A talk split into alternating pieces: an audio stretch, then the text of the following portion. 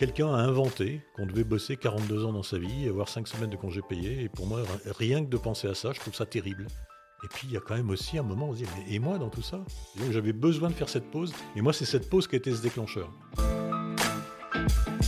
Parce qu'aujourd'hui est le premier jour du reste de notre vie, Au revoir Président est le podcast qui part à la rencontre de ces anciens cadres dirigeants qui ont décidé de sortir de l'arène. Je suis Laurent Pelé, cadre dirigeant d'un grand groupe français, parti 22 ans faire le tour du monde comme expat. Aujourd'hui, j'ai décidé d'appuyer sur pause et de faire un break. Pendant ces 11 mois, je pars à la rencontre d'hommes et de femmes à la vie professionnelle trépidante et qui, un jour, ont décidé de dire au revoir président et démarrer une nouvelle vie. Qui sont ces personnes? Quelles étaient leurs vies d'avant? Comment ont-elles mûri leurs décisions? Comment ont-elles géré ce moment avec leur boîte, leur famille et avec elles-mêmes. Quelles stratégies financières ont-elles mis en place? Autant de questions et beaucoup d'autres pour décortiquer ces trajectoires de vie afin d'inspirer toutes celles et ceux qui sont encore dans l'arène et veulent changer de vie.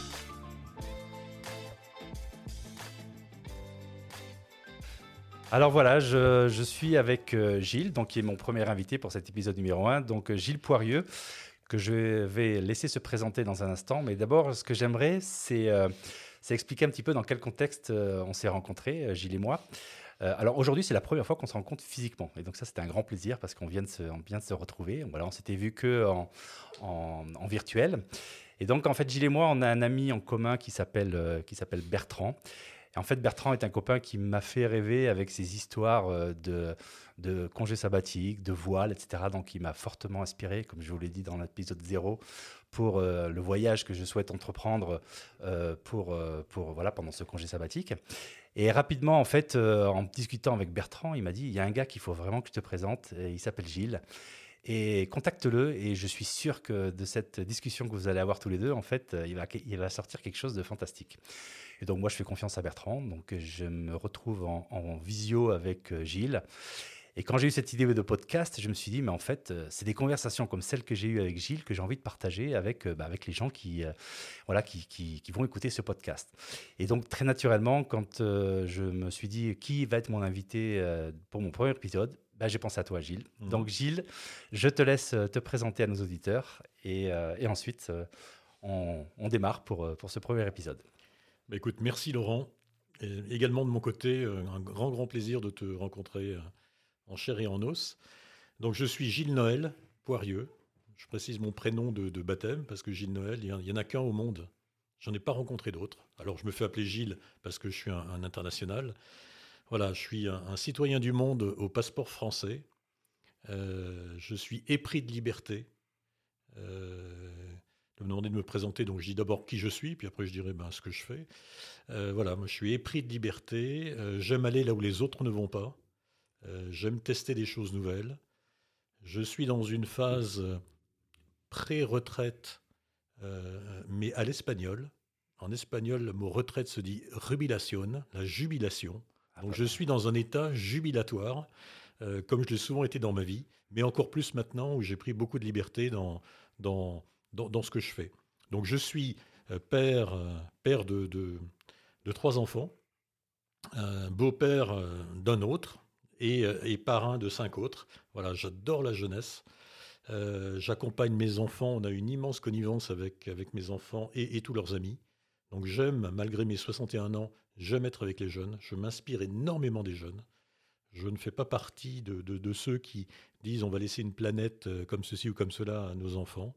moi, c'est avec mes enfants que je veux faire bouger les choses. je suis donc j'ai fait un au revoir président puisque c'est le, thème il y a, maintenant cinq ans, euh, d'un groupe merveilleux qui est, le groupe Sodexo, j'ai été patron. J'étais d'abord négociateur. En Asie centrale, je suis allé ouvrir des marchés euh, exotiques euh, au Turkménistan, au Kazakhstan, en Géorgie, en Sibérie, des bases vie, des, contrats de service dans les bases vie. Puis j'ai été 20 ans patron en Pologne, en Russie, qui est un pays que j'adore, et ensuite patron des marchés émergents, donc patron de patron puis euh, patron euh, d'une entité importante en France, euh, France Entreprise. Et puis après ça, euh, patron de, de l'Institut du management de Sodexo, donc l'accompagnement des leaders. Et puis après, j'ai quitté Sodexo et je suis désormais slasher.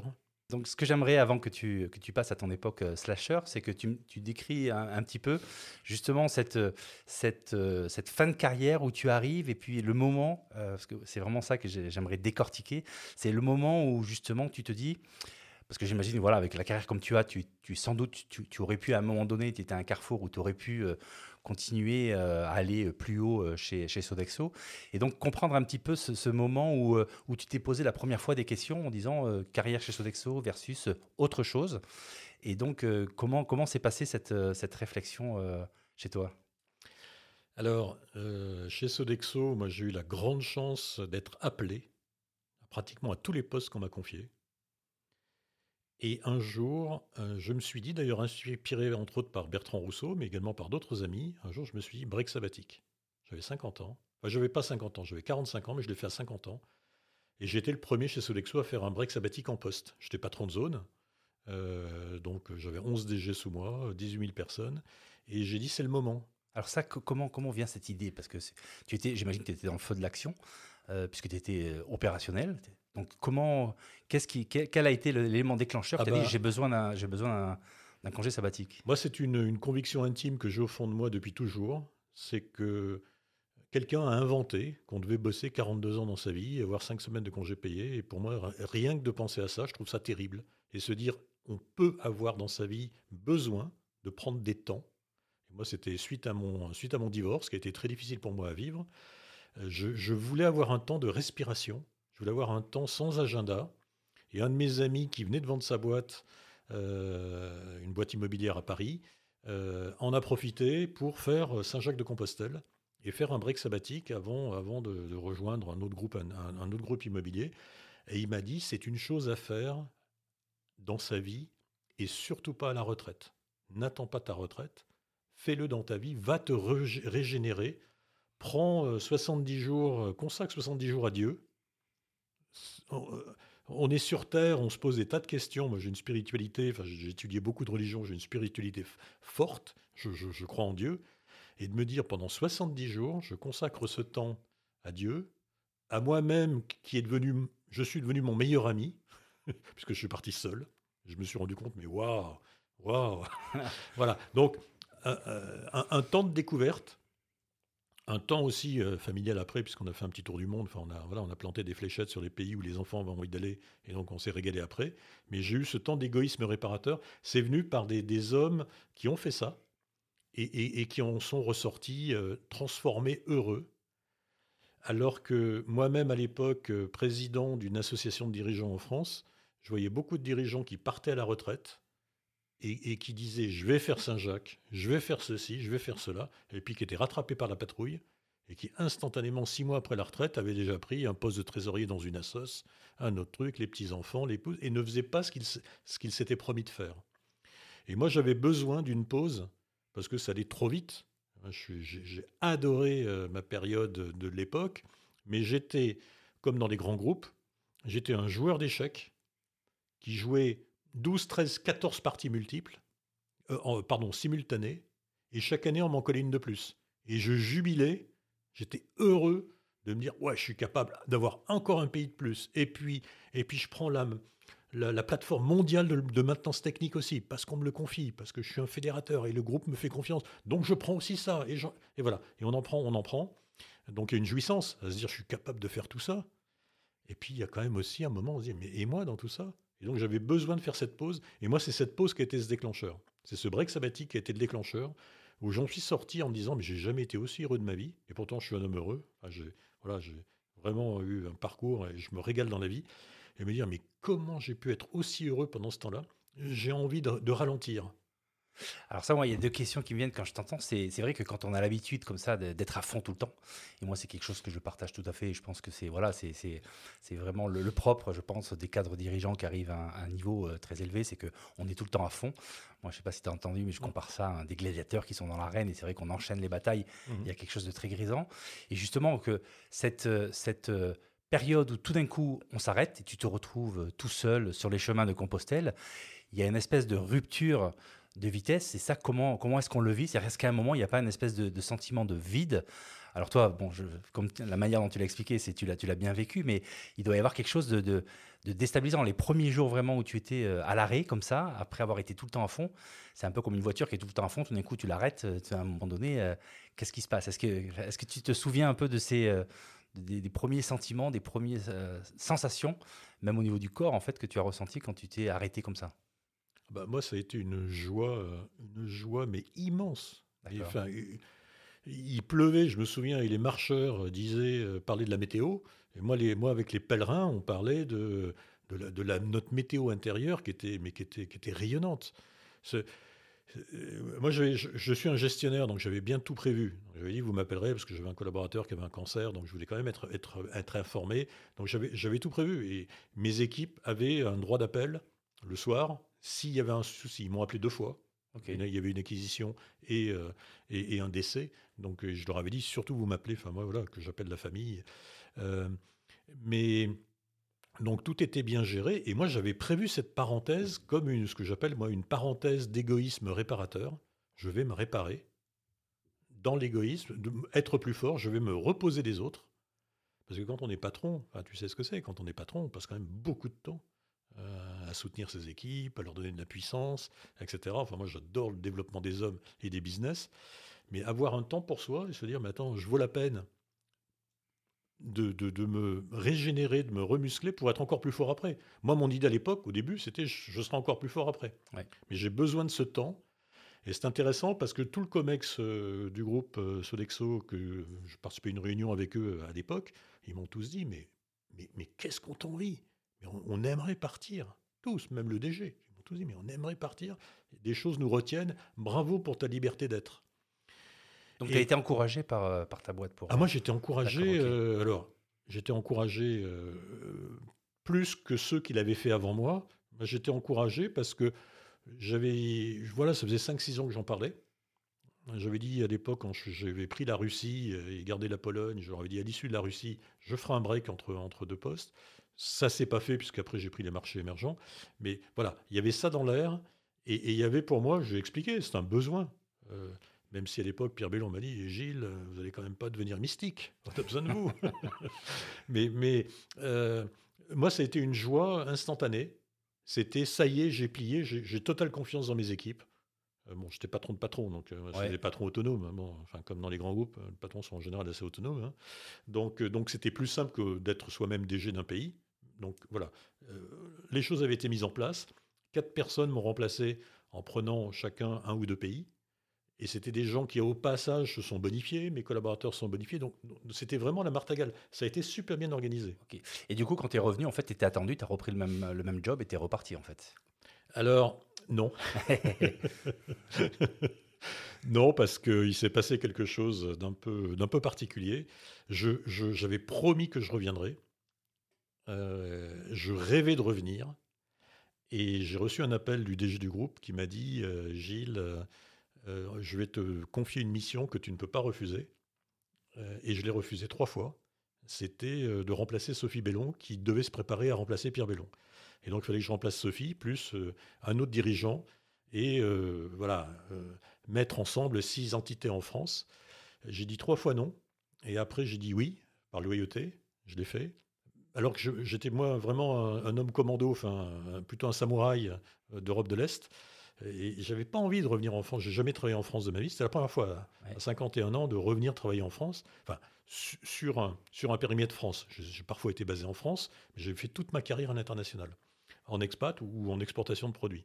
Voilà, donc, euh, euh, donc je suis rentré sachant que je devrais euh, rapidement repartir, enfin, repartir en France. Et, pour moi, j'ai vu un signe, puisque je, venais de décider de m'installer avec ma compagne euh, qui était française.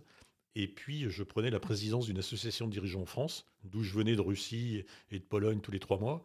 Bon, voilà, donc j'ai vu un clin d'œil et, je l'ai fait. Et en fait, je, me suis pas, je ne me suis pas écouté, surtout dans le rythme euh, qu'il a fallu vivre en France avec six entités. Euh, bon, des soucis opérationnels, enfin beaucoup de choses. Je ne me suis pas écouté parce que vraiment, moi, quand je suis rentré, je me suis dit, bon, je vais essayer de trouver quelque chose de plus calme, de plus doux. Et là, donc justement, en prenant ce, job qui était donc très demanding, j'imagine, après avoir vécu euh, ce break, comment, enfin, comment tu t'es, euh, comment ça s'est passé, comment tu t'es senti, et donc combien de temps, euh, combien de temps tu es, tu es resté dans ce job-là, et qu'est-ce qui s'est passé ensuite? Puisque tu, quelque part, ce que je comprends, c'est que tu l'as accepté, mais par loyauté, et que donc c'était, ça correspondait pas exactement à ce qu'au fond de toi, tu, tu aurais voulu faire. Euh, oui, enfin, moi je suis plutôt un, développeur et là c'était à faire de la gestion et, mmh. voilà et serrer les coups et faire des choses que j'étais pas habitué à faire et puis, puis que j'avais plus envie de faire non plus. Euh, et donc ça a duré deux ans et demi. Et j'étais pas bien, j'étais pas heureux. Ah vraiment, j'étais pas heureux, euh, surtout après cette expérience, après ce break, et surtout après l'élan voilà, des marchés émergents, voilà, avec les fortes croissances, beaucoup d'innovation, loin du siège, beaucoup, beaucoup, beaucoup d'autonomie. Voilà, et donc euh, ben, ça a duré deux ans et demi. Et ensuite, euh, ma, ma boss m'a dit euh, on te remplace parce qu'il nous faut quelqu'un d'encore plus, plus, plus tranchant que toi. Et on te propose un poste de, développement international et que j'ai refusé. Et ça, les raisons de ton refus? Ah, bah c'était. c'était un, manque d'intérêt complet à repartir, à voyager dans le monde entier et à négocier avec des grands comptes des niveaux de, des niveaux de rémunération si faibles voilà, qu'on ne sait plus faire des métiers. Et il faut couper, couper, couper, couper. Euh, voilà, moi, je ne voyais pas l'intérêt. Moi, j'adore l'innovation, j'adore être créatif. Et, en fait, je n'étais pas heureux. Et, voilà, donc, euh, donc étant euh, président de, de VH, d'une association de dirigeants d'entreprises vivantes. Qui était en parallèle de... Qui était en parallèle, j'ai accepté, on a discuté avec la direction du groupe, qui m'ont dit, je dis, vous m'avez mis dans un truc, moi j'ai accepté par loyauté, mais enfin, enfin laissez-moi plus de temps. C'est maintenant que je commence à, tenir des choses, à comprendre. Non, non, notre décision est déjà prise. Donc, mais qu'est-ce que tu aimerais faire? Je dis, bah, attends, euh, moi, si l'Institut du management est disponible, j'ai très envie de travailler. Et puis Pierre Bellon, euh, c'était son dada. Et moi, c'est un homme que je respecte infiniment. Et donc, me dire, bon, je peux travailler avec lui pendant un moment, euh, apporter des idées, ou pas, ou surtout l'écouter. voilà, donc j'ai fait ça pendant 18 mois. Oui. Et, j'ai proposé un certain nombre de programmes pour, euh, pour, les, pour nos cadres, pour nos 1200 leaders. Euh, et j'ai eu beaucoup de difficultés à, à faire passer euh, des idées que j'avais, une certaine responsabilisation. Pierre Bellon faisait dans ses, dans ses, dans ses conseils d'administration, enfin pardon, dans les assemblées générales publiques, parler de plus en plus d'entreprises libérées, de responsabilisation, etc. Et donc moi, je me suis en, euh, voilà, engouffré là-dedans. Mais en fait, tout le monde n'était pas encore prêt au niveau du groupe à le faire. J'ai eu beaucoup, beaucoup de barrages. Euh, voilà, des hommes et des femmes qui sont plus euh, command and control. Donc ça... Donc ça, c'était ton dernier job chez Sodexo Et ça, c'était mon dernier job. Donc je l'ai fait pendant 18 mois. Et puis on a eu une, une discussion et on s'est... Moi, je n'étais pas heureux. Et, et j'avançais plus. Euh, donc finalement, après ton... absolument passionné par ce que je faisais en dehors de Sodexo. J'avais déjà pris un 4-5e pour donner un cinquième à, cette association. D'accord. J'étais le président et aussi le délégué général. Euh, J'étais hyper heureux de ce que je faisais à côté. J'étais rentré en politique aussi, où j'organisais des, des, euh, des, réunions d'intelligence collective où on remontait de l'intelligence. C'était le début d'En Marche. On remontait de l'intelligence. Il y avait des gens absolument passionnants avec qui, on, voilà, jusqu'à ce qu'on se rende compte que bon, on n'était finalement pas si écouté que ça. Mais, mais voilà, je, me régalais en dehors de la société et plus du tout dans l'entreprise. Ok, donc là, tu t'es dit, il y a, quelque chose. Enfin, il y a, une bascule à faire, ou qu'à un moment donné, tu as, tu, as, tu as été toute ta vie dans ce groupe, donc j'imagine qu'un lien affectif très fort. Donc, à quel moment, la première fois, en fait, tu as traversé l'esprit de dire, bon, il faudrait peut-être que je sorte euh, du groupe? En fait, j'avais déjà fait 7 ans dans une société où mon cœur était resté, qui était le groupe Even, un groupe laitier, euh, et ensuite 25 ans chez Sodexo. Et, après, je me suis dit, mais il y avait aussi le break sabbatique au milieu, de me dire, mais je serais tellement plus heureux à faire euh, euh, plusieurs choses qui m'intéressent. Et, et, en fait, c'était le pari de se dire, et en plus, moi j'avais appris la sobriété. C'est-à-dire que j'ai été pendant très longtemps, surtout autour de 40 ans, euh, très attiré par la gloire. Euh, mon ego voilà, était, content de montrer qu'on était la terre d'innovation en Pologne, on lançait des produits géniaux. Enfin, et puis on se régalait, quoi. Enfin, L'équipe, on se régalait. Donc ça me nourrissait beaucoup. Mais j'avais un besoin de sobriété. Et je savais que je pouvais aussi faire euh, plusieurs métiers, ce que je fais aujourd'hui. J'ai quand même beaucoup de, beaucoup de copains qui me disaient bah, Tiens, si un jour tu, tu es plus là, on te prend dans notre conseil d'administration, tiens, si tu peux intervenir là, tiens, j'ai besoin de racheter des boîtes dans tel pays, ça t'intéresserait pas. Donc j'avais quand même de temps en temps des propositions. Donc je ne pars pas avec une psychologie de français qui, qui, qui, est en CDI et qui a 50, à l'époque j'avais 50, 56, et qui se dit jamais je retrouverai rien. En fait, je me suis créé mon entité. J'avais envie de développer de la médiation. Je suis allé me former pour être devenir médiateur. Enfin, j'ai fait beaucoup de choses à côté. Mais, j'étais libre. J'étais libre parce que sobre. C'est-à-dire que j'ai même décidé de ne plus avoir de voiture. Bah, j'habite en région parisienne. Attends, le métro, c'est bon. Quoi. Enfin, le RER, enfin, moi, je me déplace. Et, Uber si c'est trop tard. Quoi. Donc, euh, euh, donc c'était une vraie envie de donner une partie de mon temps à l'autre de me dire, allez, 70 jours de. Moi, je bosse 70 jours par an à peu près, hein, rémunéré. Hein. Donc 70 jours, c'est vraiment ça me suffit. Et ça, c'est toi qui, c'est toi qui le choisis en fait. Ah oui. Ouais, d'accord. Bah moi, je me suis dit, j'ai besoin de temps pour vivre. Bah voilà. Donc ça, c'est intéressant. Donc ça, c'est-à-dire qu'à un moment donné, au moment où tu as décidé de, de quitter, parce qu'en fait, quitter un grand groupe comme ça, c'est quitter des avantages, un statut, un revenu fixe, régulier, etc., avec des nouveaux, des niveaux de salaire et des revenus qui sont quand même assez élevés. Donc toi, si je comprends bien ce que tu dis, c'est que finalement, mon niveau de sobriété me permet de moins travailler et donc de faire autre chose que uniquement euh, faire un boulot pour être rémunéré. Et donc, tu t'es déterminé quel était le niveau euh, dont tu as besoin, c'est ça? Et tu, du coup, tu as adapté l'activité rémunérée en fonction de ce besoin, c'est ça? Voilà. Donc, c'était, euh, enfin, je, peux, je peux être très transparent, c'était quatre fois, quatre fois plus bas. Mais, mais si tu veux, moi, tous mes enfants étaient grands, travaillaient. Bon, il y avait des besoins de, donner des petits coups de, coups, de, main à droite et à gauche. Il n'y avait plus d'enfants en études. Donc, c'est quand même plus facile. Moi, c'était à 56. Donc, c'est quand même plus facile à cet âge-là. Donc, j'ai pas eu un souci financier. Et, pour moi, l'argent est aussi, euh, voilà, ça, doit, ça doit circuler. Moi, j'ai toujours donné beaucoup d'argent euh, à beaucoup d'associations et, du temps gratuit. Et j'avais envie d'avoir un tiers-temps où je donne. Voilà, moi, je donne, euh, voilà, je donne beaucoup de temps enfin, à des associations, à, des think tanks. voilà. J'ai besoin de donner et, me dire, voilà, je, ne me mettais pas dans la tête de me dire, j'ai été grassement payé, enfin grassement payé chez Sodexo, j'étais bien payé chez Sodexo, mais avec tous les systèmes de stock option et autres dans un groupe euh, qui, qui, avance à, fond, euh, voilà, j'avais suffisamment de moyens, euh, même pour, en vivant très simplement, même pour ne plus jamais travailler. D'accord. Mais, mais, je voulais continuer à travailler. je voulais être libre de. Je voulais rester dans le business, et c'est ce que je fais aujourd'hui, parce que j'adore le business, j'adore les entreprises. Euh, voilà, je voulais avoir. Et j'avais des sous également pour investir dans quelques sociétés. Euh, j'ai un temps hésité. Est-ce que je redeviens DG Est-ce que je, est-ce que je crée mon entreprise? Je me suis quand même posé beaucoup de questions. Mais je me suis dit non, finalement. Avoir des agendas remplis 18 mois d'avance, avoir euh, énormément de gens qui rentrent dans mon agenda, je ne pouvais plus. Je n'avais plus envie que les gens rentrent dans mon agenda. donc j'avais envie de maîtriser mon agenda et, de dire, bah, cette semaine, euh, voilà, j'ai des journées moi qui sont extraordinaires. j'ai des, rendez-vous, des rencontres avec des personnes qui sont, voilà, qui sont merveilleuses. Après, je bosse un peu. Après, je passe à un autre sujet. Voilà, j'avais envie d'avoir une vie très riche, mais aussi très libre, de dire oui ou non. Et en, entreprise, on ne dit pas souvent non euh, à sa hiérarchie, mais euh, voilà, mais, mais d'être en capacité de dire, je choisis. Ok. Donc chaque semaine. Et donc tout ça, en fait, tu, tu l'as élaboré avant, enfin jusqu'au moment où tu as dit bon maintenant euh, je switch. Donc c'est, j'essaie en fait de voir comment il, comment était le. Ou ça, ce que tu racontes, donc c'est ta vie d'aujourd'hui en fait.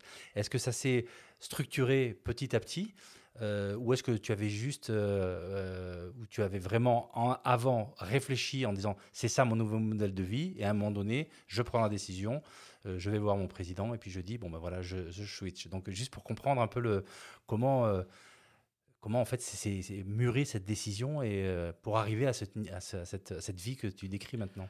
En fait j'étais impacté par des gens qui ont organisé leur vie plus autour du travail et de la famille mais autour d'autre chose. Et moi je me suis dit ma vie c'est un tiers pèlerin parce que je suis un pèlerin, un tiers pèlerin retraite rencontre de gens passionnants, un tiers associatif et un tiers business. Et je me suis dit, c'est ça qui, m'intéresse de faire. J'ai vu mon break sabbatique, comment il a impacté mes enfants, comment il a impacté d'autres personnes en disant Waouh, quelle liberté d'être. Et je me suis dit, à 56 ans, il me reste, moi j'ai envie de bosser au moins jusqu'à 70 ans, Alors, je prendrai ma retraite avant, mais enfin, la retraite technique. mais, mais, mais, avoir ma boîte et pouvoir proposer des services, voilà, moi j'ai envie d'y de, aller jusqu'à 70 ans. Mais je ne veux pas être un vieux con euh, qui, parce qu'il a été DG, c'est tout et qui va juste faire du conseil d'administration. Je, veux aussi faire d'autres métiers euh, à côté. Et ça, ça a été élaboré au fur et à mesure. Moi, je, crois beaucoup aux appels dans la vie. Euh, donc, en quittant Sodexo, j'avais au moins déjà une journée par semaine de VH. Je suis devenu délégué général, donc ça m'a déjà assuré la moitié de la, paye de que dont j'avais besoin, en bossant un jour par semaine. Euh, et puis après, ben voilà, des copains m'ont appelé en disant Est-ce que tu veux rentrer dans, notre, dans mon conseil d'administration? Donc je tourne présence. Euh, voilà, pour 15 euh, jours par an, bah, c'est quand même des, montants élevés hein, d'être dans des conseils d'administration. Alors en t'écoutant, on a vraiment l'impression que en fait, tu, es capable de faire plein de choses et tu, as vraiment, enfin, que les choses arrivent assez facilement à toi. Et, du coup, comment tu fais pour protéger? Parce que tu parlais de un tiers, un tiers, un tiers.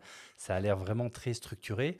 donc, en fait, comment tu te protèges pour pas retomber? Tu l'as dit tout à l'heure quand tu as dit, euh, si on fait ça en partant à la retraite, bah, finalement, on se retrouve rattrapé par la patrouille, comme tu as dit. Donc là, comment tu fais toi pour ne pas être rattrapé par la patrouille? Et comment tu fais en fait pour te trouver une hygiène de vie ou une écologie personnelle qui fait que ça y est, tu as un modèle et tu dis là, c'est euh, maintenant jusqu'à mes 70 ans, puisqu'a priori c'est ton âge cible. Mmh. Là, jusqu'à ces 70 ans, ça roule et j'ai trouvé mon équilibre. Mmh. Alors, euh, juste pour, pour rectifier, je vais être centenaire. Hein. Ah, J'ai prévu d'être centenaire. C'est un objectif. ok. Donc, mais, mais c'est vrai que je veux dire une visibilité à 70 ans. Tu nous diras ce qui se passe entre 70 et 100. Alors, bon. Eh ben, eh ben c'est la capacité de dire non. Ok. Moi, j'ai dit une seule présidence d'association. Parce que j'ai des tas d'associations qui me demandent, ou des tas de gens qui me demandent d'être dans leur gouvernance. J'ai dit une. Et de temps en temps, je prends un comité stratégique si euh, il faut se réunir trois fois par an pendant trois déjeuners ou trois heures. Voilà, ça je peux prendre. Mais je dis non, je, ne fais qu'une chose. Donc j'étais que président de VH, là je suis que président de Tadam, qui est une association pour les jeunes les plus fragiles, et je me régale là-dedans, mais c'est une. Conseil d'administration, j'ai dit pas plus que trois. Conseil ou autre, voilà, certains euh, se sont terminés. Ben voilà, j'ai un peu de temps, peut-être que je vais en reprendre un autre. Euh, donc ça, c'est la capacité de dire non et de dire, moi, je respecte les 70 jours business, euh, puis ça rapporte ou ça, rapporte moins, c'est pas grave. C'est j'ai la chance de ne pas être euh, pas être dépendant euh, voilà, d'une rémunération pour pouvoir vivre. Je peux aussi vivre sans ça. après, je fais un long pèlerinage tous les cinq ans.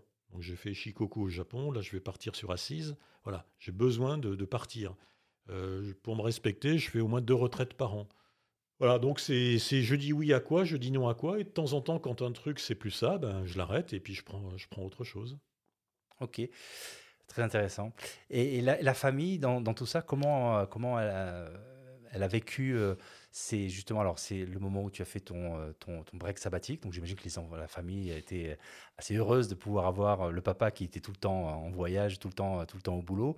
Ensuite, comment s'est passé le moment où tu leur as dit bon bah finalement je vais quitter Sodexo? C'est-à-dire qu'il n'y a pas eu un moment en disant euh, un, petit peu un petit peu d'inquiétude en disant euh, qu'est-ce qui va se passer après? Enfin comment comment est-ce que tu as leur point de vue? Comment comment ils ont ils ont vécu tout ça? Écoute, c'est très intéressant parce que euh, quand j'ai fait mon break sabbatique, euh, les enfants après m'ont dit Mais c'est génial ce que tu as fait. Hmm. Parce que les parents de leurs copains, à qui ils en ont parlé, ont dit Mais c'est génial qu'il ait, osé faire ça, nous on n'ose pas. On aurait peur que de se retrouver dans un placard en rentrant, on aurait peur que voilà, ceci, cela. Et ça a donné une énorme liberté. Mon fils, Alexandre, a déjà deux enfants et il prend huit mois sabbatiques à chaque naissance. Et il se démerde. Il se démerde très bien. Et moi, ce que je trouve génial, c'est que ça a libéré mes enfants et ça a libéré énormément de gens autour de moi. Et quand j'ai dit je quitte Sodexo, euh, beaucoup de gens m'ont dit, mais un peu comme, euh, voilà, comme quand j'ai divorcé, enfin, nous on te voyait de loin, mais enfin, enfin tu, retrouves, euh, voilà, tu vas, tu vas faire ce que tu n'étais plus toi depuis quelques, depuis deux trois ans. C'était plus toi. Tu n'étais pas heureux, ça se voyait. Moi, j'ai besoin d'être heureux, donc bravo et très bien. Et puis confiance, confiance.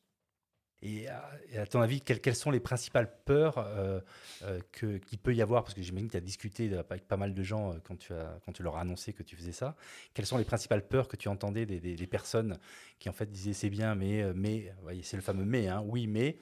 et qu'est-ce que tu pourrais dire justement aux personnes qui auraient des peurs, qui sont celles que tu as observées, pour, pour pouvoir bah, franchir le pas en fait? On peut avoir peur de changer de job en se disant bah, si je me remets sur le marché, euh, ah, je vais être moins bien payé qu'aujourd'hui, j'ai mon CDI, j'ai ceci, j'ai mon crédit, j'ai mes enfants. Et j'ai eu moi-même le même parcours. Je n'ai pas eu un parcours euh, simple quand on a trois enfants et que tu veux avoir un bien immobilier, bah, tu t'endettes. Donc tu as besoin d'être euh, en croissance tout le temps. Bah, c'est la confiance, pour moi, c'est la confiance dans la vie. C'est de voir, c'est pour ça que je témoigne aussi aujourd'hui, c'est de voir que c'est possible. Euh, moi, je suis effaré, mais bon, je suis plutôt un citoyen du monde, un international. Je suis effaré de, ce que j'entends en France sur les plus de 50, quoi. Il n'y a plus de boulot, il n'y a plus rien. Enfin, moi, je suis désolé, j'ai déjà embauché des gens de 60 ans en France, euh, et, j'ai des tas de copains qui ont perdu leur job et qui en ont retrouvé un. Mais on, se, on se fait des fixettes en se disant c'est impossible parce qu'on connaît un ou deux gars qui n'ont pas réussi. Donc moi, moi ma chance, c'est que j'ai vécu, euh, je regrette rien, mais vraiment rien chez Even et Sodexo. Mais ça a été que du bonheur. Bon, un peu la fin chez Sodexo, euh, voilà, voilà. Quand tu n'es plus en joie, bah, vaut, mieux t'en aller. sinon, mais, tu t'assèches. Si, si tu n'es pas en joie pour toujours, bah, c'est terrible. Bon, mais en tout cas, Gilles, en, t'écoutant, on sent vraiment que, que le break sabbatique, euh, enfin que le congé sabbatique, ou plutôt le break, est vraiment quelque chose dans lequel tu crois beaucoup et les bienfaits vraiment, en tout cas sur toi, se, se, démontre euh, clairement. Et euh, bah, je pense que, enfin moi personnellement, je retrouve effectivement cette, cette, euh, cette, cette, inspiration et que, que j'ai eue la première fois qu'on a, qu'on a discuté. Super, bon, je crois qu'on a fait un bon tour et vraiment, encore une fois, merci pour être, pour être venu jusqu'ici et pour nous avoir partagé cette, cette, cette vie trépidante et inspirante que, que tu as eu jusqu'à maintenant. Et donc, longue vie à toi jusqu'à tes 70 ans et ensuite jusqu'à 100 ans. La partie 70-100, euh, on n'a pas trop discuté sur euh, comment tu, euh, comment tu la vois, mais... Comme, les, comme les centenaires d'Okinawa. C'est-à-dire? Ah bah il y, a quatre, il, y a, il y a quatre choses pour être centenaire. Il faut quatre choses. Il faut être au bord de la mer. Bon, ça, je ne l'ai pas. Ouais. faut manger à 80% de sa satiété. Ouais. Je ne suis pas encore très bon là-dedans. faut mettre les mains dans la terre tous les jours. D'accord. Ça, je vais le faire. Et je le fais déjà d'ailleurs, hein, parce que je suis, bénévole au potager du roi. Euh, et, euh, mais enfin, c'est pas chaque jour. Et puis, euh, pouvoir compter sur les gens autour de soi et être utile aux autres. ça, c'est le fameux Ikigai, non? C'est l'ikigai. C'est l'ikigai, c'est ça. Voilà. ok, bah, c'est super. Bah, écoute, cette fois-ci, vraiment, je te, laisse, je te laisse euh, y aller. Merci beaucoup. Et euh, voilà, je dis à tout le monde, euh, merci de nous avoir écoutés jusqu'au bout. Et donc, à très bientôt pour le deuxième épisode avec un nouvel invité. Merci, bye bye. Merci Laurent. Au revoir. Alors voilà, j'espère que cet épisode vous a plu. Si c'est le cas, alors maintenant, c'est vraiment à vous de jouer. Comme je vous le disais dans mon épisode 0, ceux d'entre vous qui veulent m'encourager à continuer peuvent m'aider très concrètement en faisant trois choses hyper simples. Le plan se résume en trois lettres CNP commenter, noter, partager. En effet, quand vous me laissez un commentaire, que vous mettez 5 étoiles, que vous partagez à tout votre réseau, alors les algos de plateforme vont me faire remonter en flèche dans les classements et mon podcast sera proposé à un plus grand nombre d'auditeurs. Bon, je compte sur vous et n'oubliez pas, si vous ne voulez pas louper le prochain épisode, enregistrez-vous vite sur revoirprésident.com pour être averti dès qu'il sort. Allez, c'est tout pour aujourd'hui, à très vite et prenez bien soin de vous. Bye bye.